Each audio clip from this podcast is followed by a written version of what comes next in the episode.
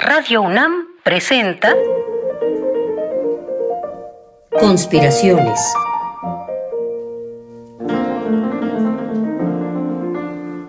Bitácora de un admirador de Balzac. Por Otto Cázares.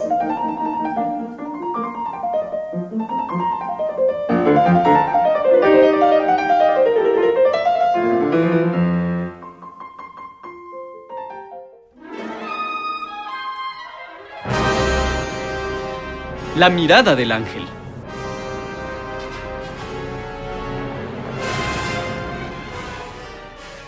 Hay un cuadro de Klee que se llama Angelus Novus.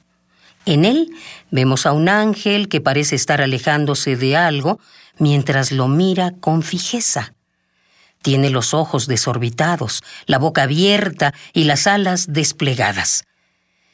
Ese es el aspecto que debe mostrar necesariamente el ángel de la historia. Su rostro está vuelto hacia el pasado. Donde se nos presenta una cadena de acontecimientos, él no ve sino una sola y única catástrofe, que no deja de amontonar ruinas sobre ruinas y las arroja a sus pies. Querría demorarse, despertar a los muertos y reparar lo destruido pero desde el paraíso sopla una tempestad que se ha aferrado a sus alas, tan fuerte que ya no puede cerrarlas. La tempestad lo empuja irresistiblemente hacia el futuro, al cual da la espalda, mientras que frente a él las ruinas se acumulan hasta el cielo. Esa tempestad es lo que llamamos progreso. Novena tesis sobre el concepto de historia. Walter Benjamin, 1940.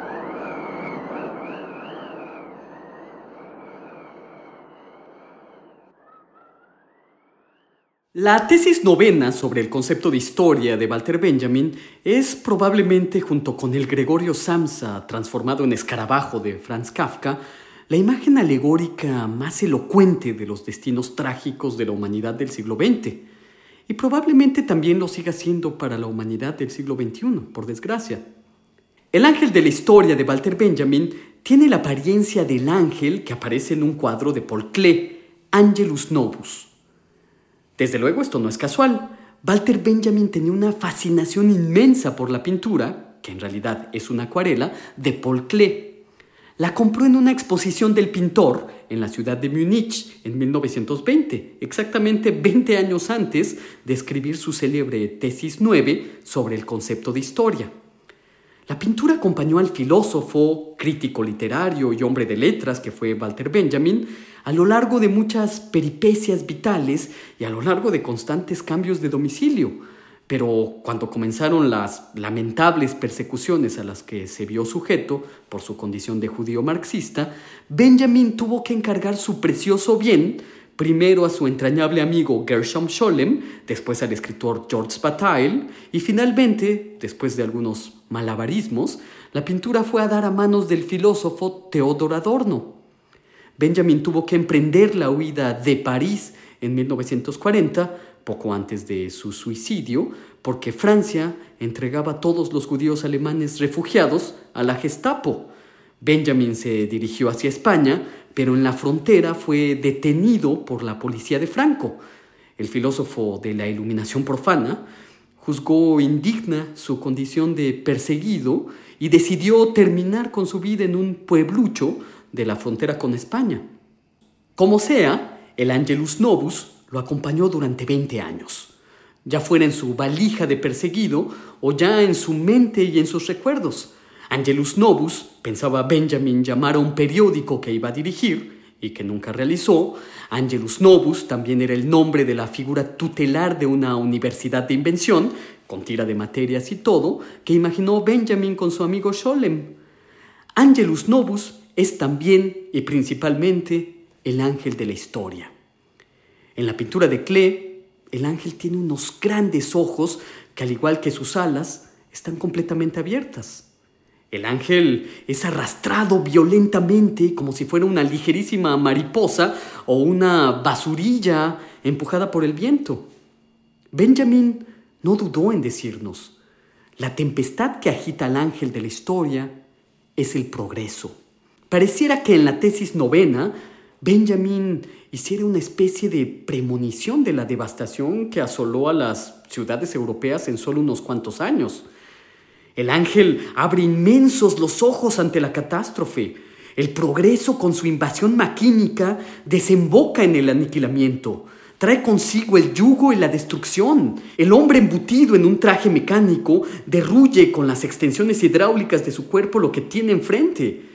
Deja caer bombas que emulan la naturaleza, como aves metálicas que cagan explosiones y su canto corta el cielo.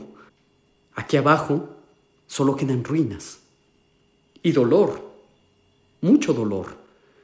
Y el ángel de la historia, dice Benjamin, que va arrastrado por la tempestad del progreso, querría asirse de algo, detener su vuelo y ayudar a los muertos, reparar algo de lo destruido. Hay algo muy significativo. En la pintura de Klee, el ángel fija su mirada directamente en nosotros. El ángel de la historia nos ve a nosotros que somos un montón de ruinas la mirada del ángel se posa sobre nosotros durante el instante intemporal que dura el tiempo de la pintura. Parece que clamara por nuestra ayuda, pero el ángel se nos escapa, como Eurídice que resbala hacia atrás en el infierno, extiende los brazos hacia Orfeo y no puede tomar sino el aire impalpable. Solo la revolución y la abolición de las clases puede detener la marcha catastrófica de la tempestad del progreso. Solo la revolución redime a la historia. Esto es lo que interpretan los mejores de los comentaristas de Benjamin. Pero aún así, en la pintura de Klee, el ángel de la historia tiene fija la mirada en nosotros. Una mirada un poco estrábica, es cierto, pero aún así hinca su mirada eterna en nosotros espectadores. ¿Por qué?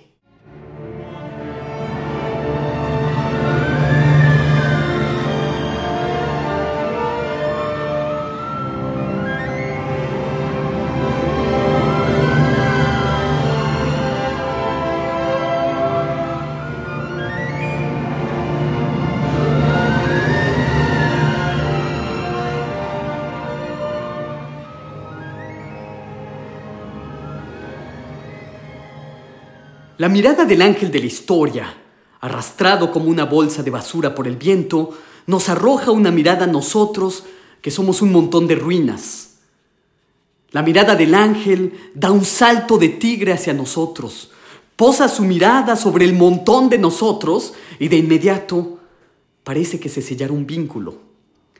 Esa mirada del ángel me recuerda al toro desaforado del Guernica de Picasso y a la mujer que pega un grito al cielo porque su hijo muerto cuelga en sus brazos hacia el suelo. Esa mirada del ángel de la historia quiere que me acuerde de Auschwitz, pero también quiere que me acuerde de Palestina. Quiere que me acuerde de Buchenwald y de Schau, pero también de los gulags siberianos y del Katorga soviético. La mirada del ángel me da las llaves del gulag, como canta Nick Cave. Me da las llaves del genocidio armenio y del genocidio de Ruanda. La mirada del ángel me permite ver a través del cerrojo bien cerrado de la historia oficial, pero bien abierto para la mirada del ángel del campo trasegado de Acteal y Tlatlaya. Me permite ver la tierra abierta como fauce de Ayotzinapa y Tlatelolco la mirada del ángel me recuerda tantos feminicidios, me recuerda la patología del Estado. La mirada del ángel me recuerda tantos y tantos asesinados y desaparecidos que están ahí, nutriendo la tierra para que crezcan árboles de ramas fuertes, para que el ángel de la historia se sostenga en su vuelo desaforado. Yo me acuerdo y mi memoria salta como un tigre. Yo me acuerdo de etapas perdidas de la historia. Mi pensamiento pasa de la estaticidad al dinamismo de un momento a otro. Soy un artista, soy un historiador. Recordar es mi reflejo, también es mi supervivencia. Sé decir como Elie Wiesel aquello que no volveré a ver jamás, debo amarlo para siempre. Sé reconocerte en el silencio para conspirar. La historia que yo enseño, la historia en la que yo creo, es excepción. Cortocircuito, destello de luciérnaga, alma bella, resplandor alegre, poesía encarnada. Mi historia es pese a todo. Cortocircuito, contrapoder, contrarritmo, supervivencia, luz menor. Mi historia es estar despierto, metáfora, resplandor, sonido, enciclopedia mágica, multiplicidad, invención, transgresión, sensibilidad, intersticio, relámpago, rapidez, semejanza, radicalismo, lucidez de nuevo, levedad, danza, advertir lo inadvertido. Mi historia es duda, volátil, zona de actividad, máquina, estética, mudanza, verdad, fragua, titirambo, errata, creación de una propia lectura, lenguaje. Mi historia es orquesta tipográfica, proceso, expansión, historia del arte, arte de la historia, antimuseo, conjura, respiración coral, barricada, suelo, nudo, evocación, paranoia, poética, fisura.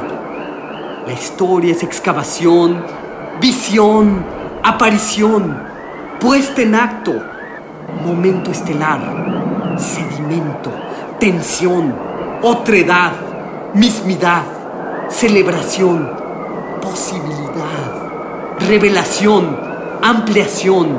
La historia es mano, corazón, mente, creación, libertad, falibilidad, invitación, construcción, notación musical, fundación, esperanza, mirada. La historia es acción, la historia es utopía.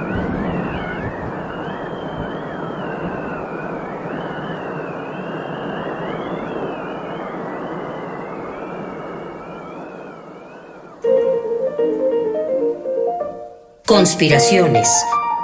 Bitácora de un admirador de Balzac. Con el primer conspirador, Otto Cázares. Una lluvia de fantasías y bombas de tiempo artísticas para armar y desarmar tu mente. Síguenos en la próxima cruzada para conquistar el mundo de las ideas.